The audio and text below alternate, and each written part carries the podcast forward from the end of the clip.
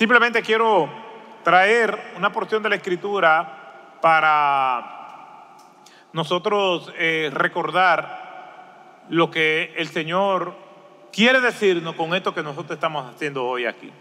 Y les invito a que vayamos a la escritura y vamos a leer un pasaje, un texto bíblico como punto de partida que se encuentra en el libro de Hechos, capítulo 2, versículo 42.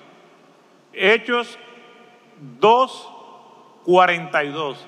Y es un texto que lo conocemos bien porque hemos manejado mucho lo que nos quiere decir este pasaje. Y dice la escritura de la siguiente manera, y se dedicaban continuamente a las enseñanzas de los apóstoles, a la comunión, al partimiento del pan y a la oración. Oremos, gracias te damos, Padre, porque podemos ir a tu palabra. Gracias porque tú nos hablas por medio de ella. Permítenos explicarla con fidelidad, con claridad, para poder aplicarla sin retraso a nuestras vidas. En el nombre de Jesús. Amén. Hay quienes se acercan al libro de los hechos y normalmente cuando se encuentran frente al libro de los hechos, optan por dos extremos. Hay quienes van al libro de los hechos a buscar doctrina y a querer replicar todo lo que nosotros vemos en el libro. Otros se acercan al libro de los hechos y lo ven como un libro puramente histórico y rechazan como normativo todo lo que se encuentra en él. Si bien es cierto que el libro de los hechos es un libro histórico y debe ser tratado como tal, si bien es cierto que el libro de los hechos nos enseña y nos muestra lo que pasó en los primeros 30 años aproximadamente de la historia de la iglesia desde su fundación, no podemos por esto descartar que hay prácticas en el libro de los hechos que deben ser preservadas hasta el día de hoy. Si bien es cierto que el libro de los hechos es un libro histórico, no es menos cierto que dentro de esa narración encontramos normativas. El trabajo del estudioso de la escritura es acercarse a ella y colar aquello que es puramente narrativo para preservar lo, normativo. Y este pasaje no escapa a esa acción. Para nosotros poder entender con claridad lo que aquí nos está diciendo, tenemos que irnos a la gran comisión. Mateo capítulo 28, en su parte narrativa, desde el versículo 16 hacia el versículo 20, nos da los detalles de lo que pasó con esa encomienda que el Señor le dio a sus discípulos. Sin embargo, los versículos 19 y 20 son vitales porque ahí es donde el Señor les da esa comisión a sus discípulos. Les dice, por tanto, id y haced discípulos a todas las naciones. Ese, por tanto, es una unión, un puente que une lo que él ha dicho con lo que va a decir en ese momento. Y entre las cosas que el Señor le dice en esa gran comisión es que enseñen a los que habían de creer, a los que ya habían creído, los instruyan en lo que el Señor los instruyó a ellos. ¿Cuántos discípulos eran? Bueno, por la narración podemos deducir que ahí estaban los once, pero no era la única cantidad de discípulos que el Señor tenía. Si vamos a primero a los Corintios, capítulo 15, nos vamos a dar cuenta que Jesús se le apareció a más de 500 de sus discípulos en una ocasión. En el aposento había 120, envió 70 de dos en dos. Lucas capítulo 8, versículo 1 en adelante nos muestra las mujeres que servían al Señor. Quiere decir que probablemente el Señor le está diciendo, ustedes van a enseñarle a otros, ¿cuáles otros? Los 500, los 120, los 70, los, los principios que yo les he enseñado durante estos tres años a ustedes. Ustedes van a ampliar eso, ustedes van a dedicarse a eso. Cuando vamos a Hechos capítulo 2, en el primer sermón de la historia de la iglesia cristiana, vemos que se añadieron más todavía. Tres mil se añadieron a la iglesia en aquel día. Entonces, este versículo 42 nos dice cómo los apóstoles asumieron lo que el Señor les encomendó. Y por eso dice aquí, y perseveraban en la doctrina de los apóstoles, y se dedicaban. Esa palabra, y se dedicaban o perseveraban, quiere decir que se dedicaban de manera intencional o puede ser traducida, perseveraban intencionalmente en la instrucción bíblica. En resumidas cuentas, este versículo 42 nos lleva a un acrónimo que nos permite recordar las funciones de la iglesia.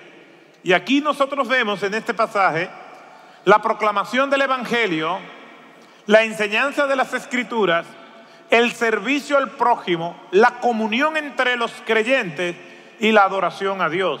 Esto nos lleva a esa palabra que nosotros siempre recordamos, la pesca. Proclamación, enseñanza, servicio, comunión y adoración. Y eso es lo que nosotros hacemos. Esta iglesia practica la pesca, la proclamación del Evangelio como misión de la iglesia. Tenemos que proclamar el Evangelio. Toda persona que conoce a Cristo tiene una hermosa historia que compartir con los demás. Recordemos el ciego de nacimiento en Juan capítulo 8. Ese ciego de nacimiento recibió ese beneficio, esa gracia del Señor. Y cuando lo hostigaban a que hablara mal de Cristo o a que dijera otra cosa que él no podía decir, él solamente se limitaba a responder, yo no sé si el que me sanó es profeta o no, si es bueno o malo. Lo único que yo sé es que yo era ciego y ahora veo. Todos nosotros en algún momento fuimos ciegos y ahora por la gracia de Jesucristo podemos ver. Eso tenemos que decirlo a toda criatura. Eso tenemos que decirlo a todos los demás. Tenemos una historia. Tu historia es hermosa. Pero tiene que haber un cambio, tiene que haber una transformación para que puedas ser un instrumento de bendición a los demás. Muchas veces creemos que las historias dramáticas son las únicas que cuentan. Como que Dios tuvo que fajarse con una persona para convencerlo y después de mucha insistencia la persona decide, sí está bien, por tu insistencia voy a creer en ti. No, es una obra de gracia. Y desde el moralista religioso hasta el asesino en serie, ambos recibieron la gracia del Señor y ambos fueron salvados por el Señor. Y esa historia hermosa tenemos que contarla. A lo mejor hay jóvenes que nacieron en un hogar cristiano y creen que no tienen un gran testimonio. Claro que sí. Tú tienes el testimonio de la gracia de Dios sobre tu vida, que Dios te salvó. Y no podemos dejar de decir lo que hemos visto y oído. Y esta iglesia es insistente en la proclamación del Evangelio. Tenemos que hablarle a los demás. Y si aquí hay gente que no conoce a Cristo, venga a Cristo, rinda su vida para que usted también pueda contar esa bella historia. La más hermosa historia de todos los tiempos es la historia de la redención. Tiene que venir al Señor. Él te está esperando, todavía hay gracia.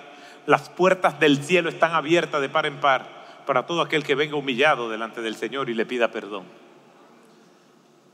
Pero la iglesia también está para enseñar las escrituras. La palabra enseñanza puede ser traducida también como doctrina. Y hay quienes le tienen miedo a esa palabra o la subestiman o, peor aún, la desprecian. Hay grupos religiosos donde sus líderes se enorgullecen y su orgullo es nuestra vergüenza. Se enorgullecen diciendo, no, nosotros no estamos en eso de doctrina, lo de nosotros es otra cosa. Eso es un problema.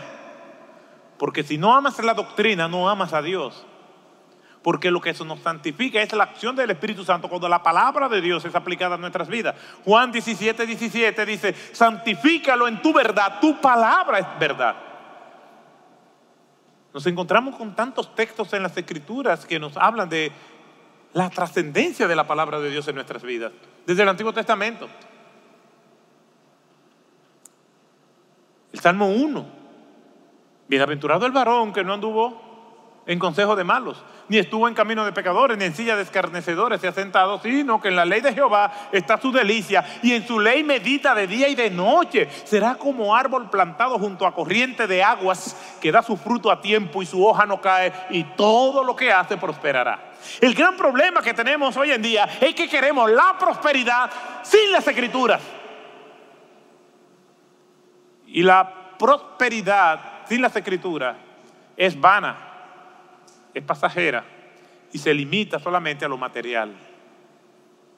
La prosperidad que realmente resulta en bendición y trasciende y nos acompañará por la eternidad es la palabra de Dios aplicada en nuestras vidas.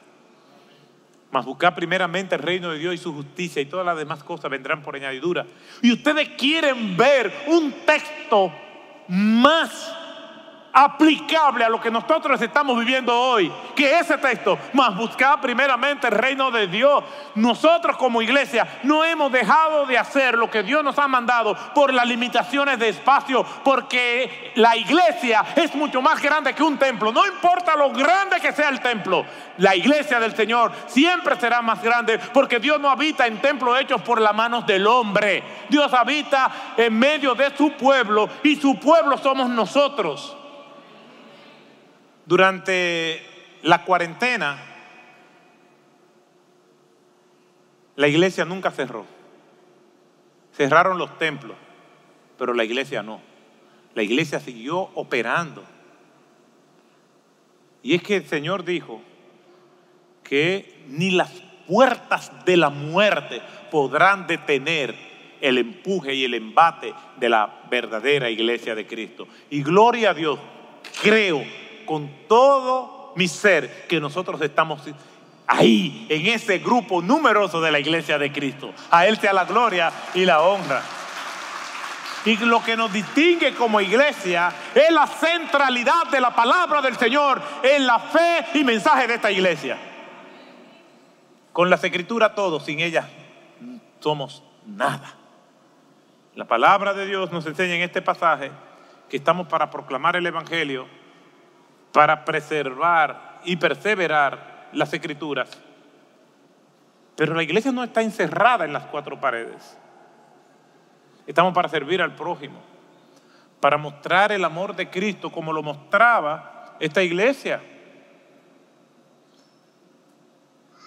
Durante la cuarentena tuvimos la oportunidad, una vez más, de hacer lo que siempre hemos hecho, esta es una iglesia que como está comprometida con el Señor, está comprometida con el prójimo.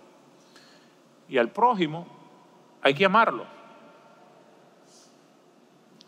Aunque a veces el prójimo no nos ame. El amor a los demás no depende de ellos, sino lo de lo que Cristo ha hecho en nuestros corazones. Amén. Digan amén.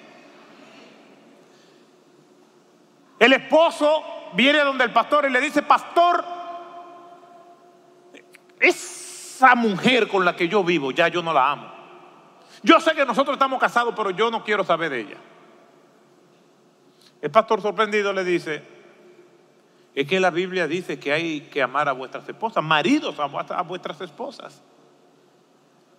Sí, pero es que ya yo no la veo como mi esposa. Por lo tanto, no la puedo amar. Bueno, le dice el pastor, la Biblia dice, ama a tu prójimo como a ti mismo. Es que no es fácil, pastor, porque esa mujer se ha convertido en una enemiga. La Biblia dice, amad a vuestros enemigos. O sea, de amar no nos vamos a librar.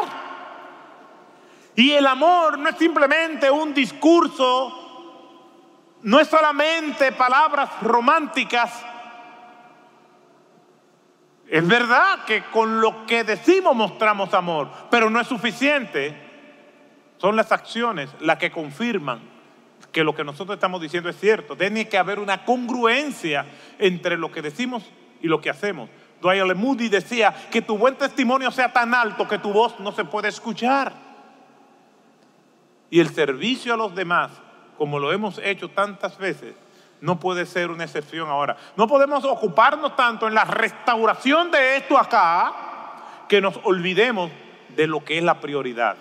La escritura dice, buscad primeramente el reino de Dios y su justicia y todas las demás cosas vendrán por añadidura. No nos podemos olvidar de lo que es el orden establecido por Dios por enfocarnos en esto que damos muchas gracias al Señor. Nos será y ya nos es de gran utilidad, pero esto no es la prioridad. La prioridad es seguir haciendo lo que Dios nos mandó en el orden que Él ha establecido. No podemos desenfocarnos, tenemos que mantenernos en el orden que Dios ha establecido. El servicio al prójimo, de forma tal que la gente crea en Cristo por lo que nosotros hacemos con ellos. Dice la Escritura en este versículo 47 de este pasaje de Hechos 2, que tenían el favor de todo el pueblo. El pueblo veía con buenos ojos. Es verdad que había hostilidad de parte del oficialismo religioso judío que instigaba a las masas a ser hostiles contra la iglesia, pero el pueblo normal veía con buenos ojos lo que la iglesia hacía. El tener comunión entre nosotros es vital para observar el ideal de Dios con su pueblo. Gran parte de nosotros tiene unas t-shirts o una polo con un nombre, el nombre de nuestros grupos pequeños. El mío se llama Petra y por eso estoy con él puesto. Y estamos aquí precisamente porque nos reunimos aún durante los días difíciles de la pandemia y donde había cuarentena, desde que surgió la pandemia hasta el día de hoy, no hemos dejado de reunirnos, demostrar nuestros afectos en Cristo Jesús. En el primer culto que tuvimos, en el de las nueve de la mañana, había hermanos de los distintos grupos que tenemos tomándose fotos. Bellísimo. Si los míos están por ahí, podemos juntarnos y hacernos algunas fotos. Pero esto muestra el amor, la comunión entre los creyentes. Somos una familia en Cristo Jesús y estamos ensayando aquí en la tierra lo que estaremos haciendo por la eternidad. Y el Señor establece eso que nosotros nos busquemos, nos amemos. Siempre lo digo, hasta que usted no vaya a uno de esos grupos, usted no va a poder disfrutar de la belleza a plenitud de la vida cristiana. Compartimos, nos conocemos más. Es posible que en esta multitud alguien falte y yo no me dé cuenta. Incluso es posible que alguien de mi grupo pequeño falte y yo no me dé cuenta. Pero es seguro que si falta el viernes cuando nos reunimos, yo me voy a dar cuenta, porque somos grupos pequeños. Probablemente si alguien va a faltar por alguna razón justificada, no lo va a decir aquí, pero si va a faltar en su grupo pequeño, no voy a poder ir hoy por tal cosa y pide oración. La comunión entre los creyentes. Ante la desaparición de la oportunidad de poder ir al templo por las persecuciones, los grupos pequeños, las células, los oicos se reunían en las, en, las casas de cada persona. Lo vemos en las epístolas del apóstol, cuando dice, os oh, saluda a la casa, a la iglesia de Silvano que está en su casa. Importante. Y obviamente todos estos conceptos están franqueados por la prioridad del creyente, la adoración a Dios. Todo lo que hacemos, sea de comida o de bebida o de cualquier otra cosa, debemos hacerlo para la gloria de Dios. Más de 50 referencias directas en el Antiguo Testamento que nos hablan de la gloria de Dios y que nosotros debemos vivir para ella. En, en, Efesios capítulo 1, versículo 6, versículo 12 y versículo 14 nos hablan de que hemos sido creados para la alabanza de la gloria de Dios que todo lo que nosotros hagamos, el Señor sea exaltado. ¿Sabe por qué? Porque podemos proclamar el Evangelio, podemos enseñar las escrituras, podemos servir al prójimo, podemos tener comunión con Dios, con, con los demás, para nuestra propia gloria. Pero si nuestra prioridad es la adoración a Dios, entonces todo eso que nosotros hacemos es para que Él sea exaltado y glorificado. Y si todo es por gracia, entonces todo es para su gloria. Así que mis amados hermanos, es bueno que nosotros recordemos eso, pero también tengo que darles a ustedes para que todos nosotros podamos asimilar no solamente eso, sino las siguientes advertencias. Ante esta bendición que Dios nos ha dado, nosotros entonces podemos, tenemos que pedirle al Señor que nos libre de todo orgullo y vanidad.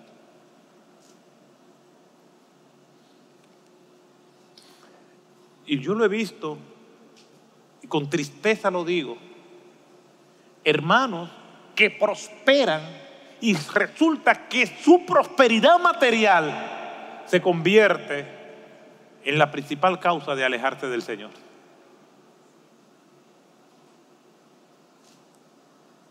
Que Dios nos libre de olvidarnos del Dios que nos ha traído hasta aquí.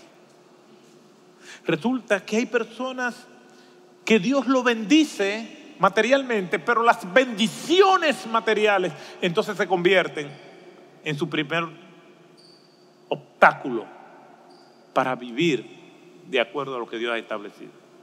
Que Dios nos libre de orgullo. La Biblia dice que Dios al orgulloso, en el Salmo 138, lo mira de lejos. ¿Cuánto quiere que el Señor lo mire de lejos? Nadie. ¿Cuánto quiere que el Señor los mire de cerca? Amén. Dice la Biblia que Dios al orgulloso, al altivo, lo mira de lejos, pero que al humilde lo atiende. El que se exalta será humillado y el que se humilla será exaltado. Pero estamos hablando de una humildad de corazón, no de la humildad de poses. De una humildad que nos consuma. De una humildad que nos avergüence. Y hoy yo tengo una sensación de gozo y de vergüenza. ¿Qué quiero decir con esto? La gracia no solamente debe producir en nosotros gratitud, sino también debe producir humillación. ¿Por qué humillación? Porque nosotros sabemos que no la merecemos. Y cuando las recibimos hay un gozo, una alegría, pero también hay un malestar porque sabemos que no somos merecedores de esto y que Dios aún así la ha dado. Eso, hermano, es lo que debe producir la búsqueda de Dios. No para que el orgullo muera, porque Él no muere, pero para que se mantenga herido de muerte y sea debilitado dentro de nosotros. ¿Por qué? Porque yo puedo tener una actitud de humildad frente a ustedes. Es posible que incluso yo me humille públicamente para que todo el mundo me admire por mi humildad. Pero eso Dios lo sabe. De la humildad que estoy hablando es la humildad en la esfera de lo privado. Que podamos decir, Señor, no merezco nada de ti y tú estás empedernido en bendecirme. Oh Señor, lo único que tengo que hacer es mantener comiéndome el polvo y darte gracias. Que el Señor nos ayude a mantener al orgullo herido de muerte. Segunda advertencia, no juzguemos a nadie por las bendiciones visibles.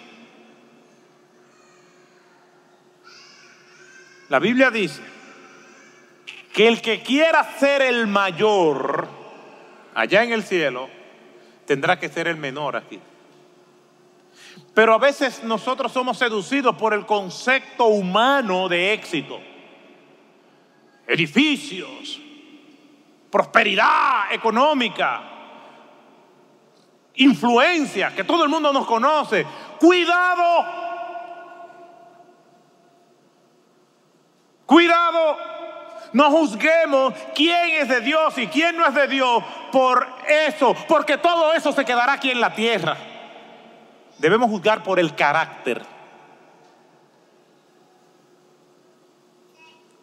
No queremos decir con esto que Dios no nos está bendiciendo. Sí, Dios nos está bendiciendo. Como ha bendecido a todos otros hermanos más. Pero esa no es la única bendición que hay. Tengamos cuidado con decir, este es de Dios y aquel no es de Dios. Por las bendiciones visibles. ¿Cuántas personas hay que nosotros ni siquiera conocemos que son verdaderos héroes de la fe? Cuando vamos a Hebreos 11, que nos habla de los héroes de la fe, conocemos los nombres de muchos de ellos, pero a partir del versículo 36 dice, otros en cambio de los cuales el mundo no era digno, que ni siquiera los nombres sabemos. Esos también son héroes. El Señor le dijo a Elías, todavía hay siete mil que no han doblado sus rodillas delante de Baal. Cuidado con creer que nuestro celo es mayor que el celo por las cosas del Señor que otros puedan tener. Dios nos libre de orgullo y Dios nos libre de pensar que las bendiciones visibles que nosotros tenemos somos los, los únicos o que eso es lo que distingue a un siervo de Dios a una sierva de Dios. Conocí la historia de un hermano en la China que poca gente conoce. Y son innumerables veces las veces que ha ido a prisión. Y tanto ha ido a prisión por la predicación del Evangelio que él anda con una mochila donde tiene agua y su ropa ya. Y cuando lo vienen a arrestar, dice, espérate, déjame. Y se va con su mochila a la reja. ¿Lo conocemos? ¿Sabemos quién es? Apenas supe de él. Pero no hay amarguras. Hay gozo. Quizás no nos guste ese ministerio, pero cuánta gente hay sufriendo que son personas que nosotros no somos dignos de desatar las sandalias de sus pies. Y quizás si nos los presentan no nos van a impresionar, porque lo que nos impresiona son las bendiciones visibles. Y una persona no puede ser juzgada por eso. No quiero decir con esto, vuelvo y repito, que esto no sea una bendición, lo es, pero no es lo único. Entonces, recordemos eso.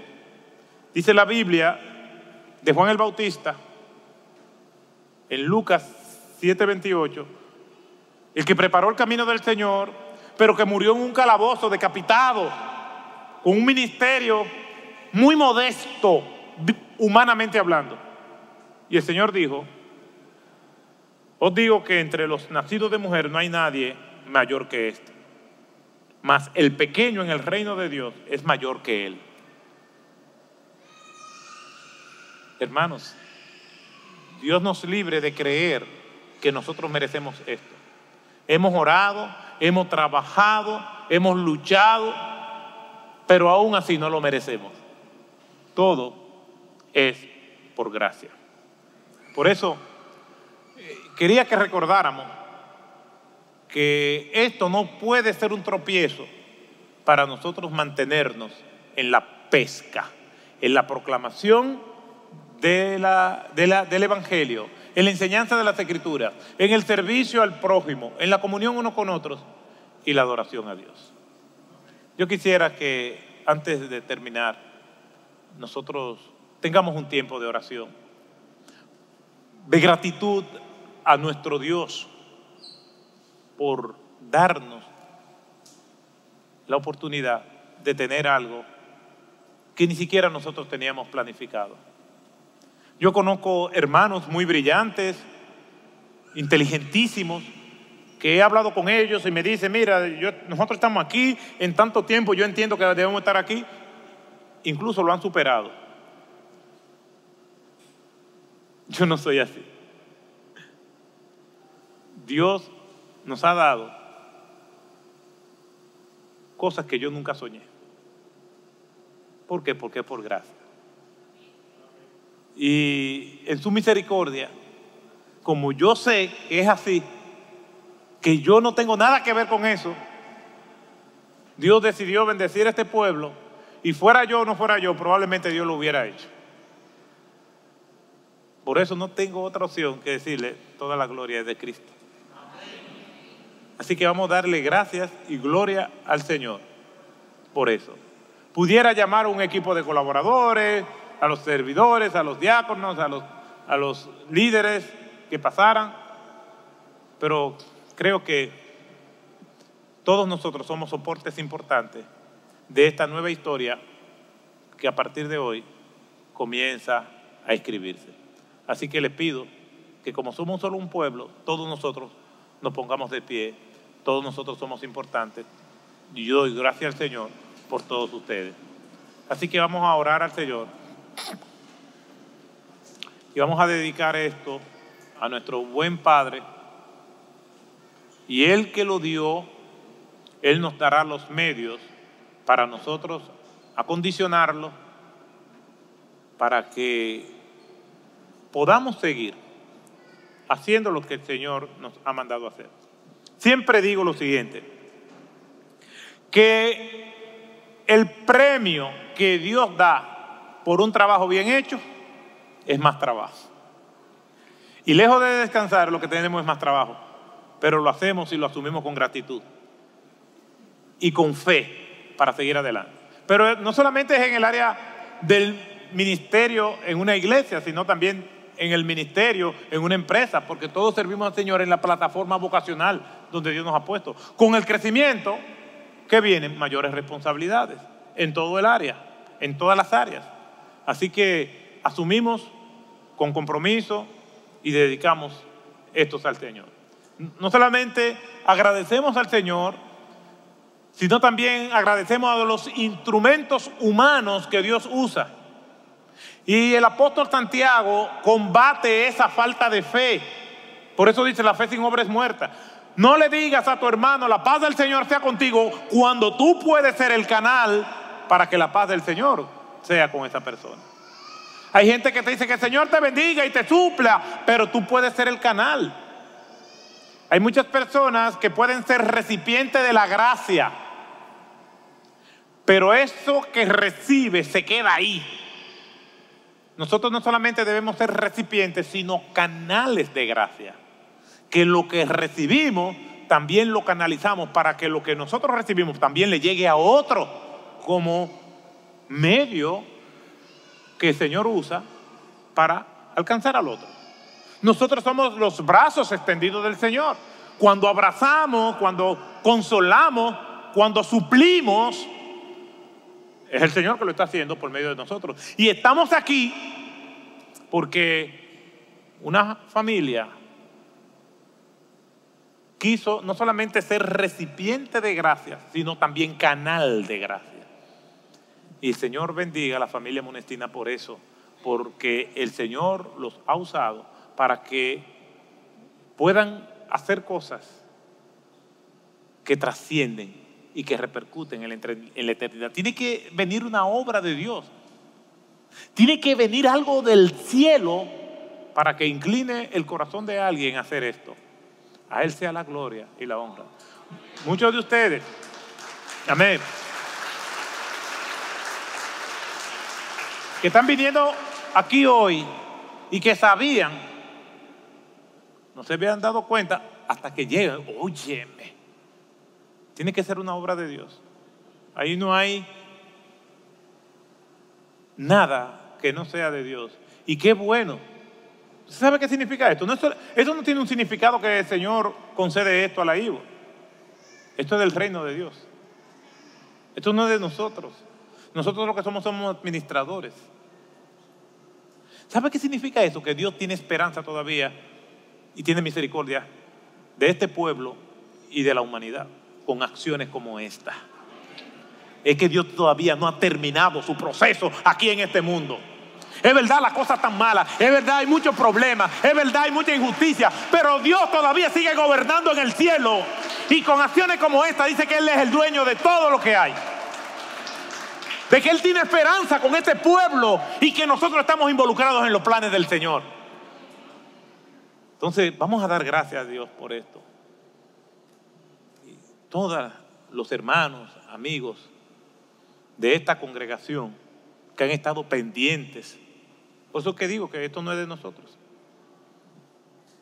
Por Oscar Arocha, por todos esos hermanos que han estado con nosotros en este proceso, damos gracias. Así que vamos a orar. Y con esta oración damos gracias al Señor y dedicamos esto para su gloria y su honra. Padre, gracias te damos por tu amor y por tus bondades. Gracias Señor, porque tú te has acordado de nosotros. No somos lo suficientemente santos como para que te hayas acordado de nosotros, pero tú eres lo suficientemente misericordioso para así hacerlo. Te alabamos, te glorificamos y todo lo que aquí hay es para ti. Y todo lo que hacemos, que siempre sea para tu gloria. Gracias Señor. Con este servicio damos inicio al proceso de reacomodar todo esto. Aunque ya con lo que nos ha dado es demasiado, Padre. Gracias por los hermanos, amigos que aquí están entre nosotros en este día tan especial. Te alabamos y te glorificamos. En el nombre de Jesús. Amén.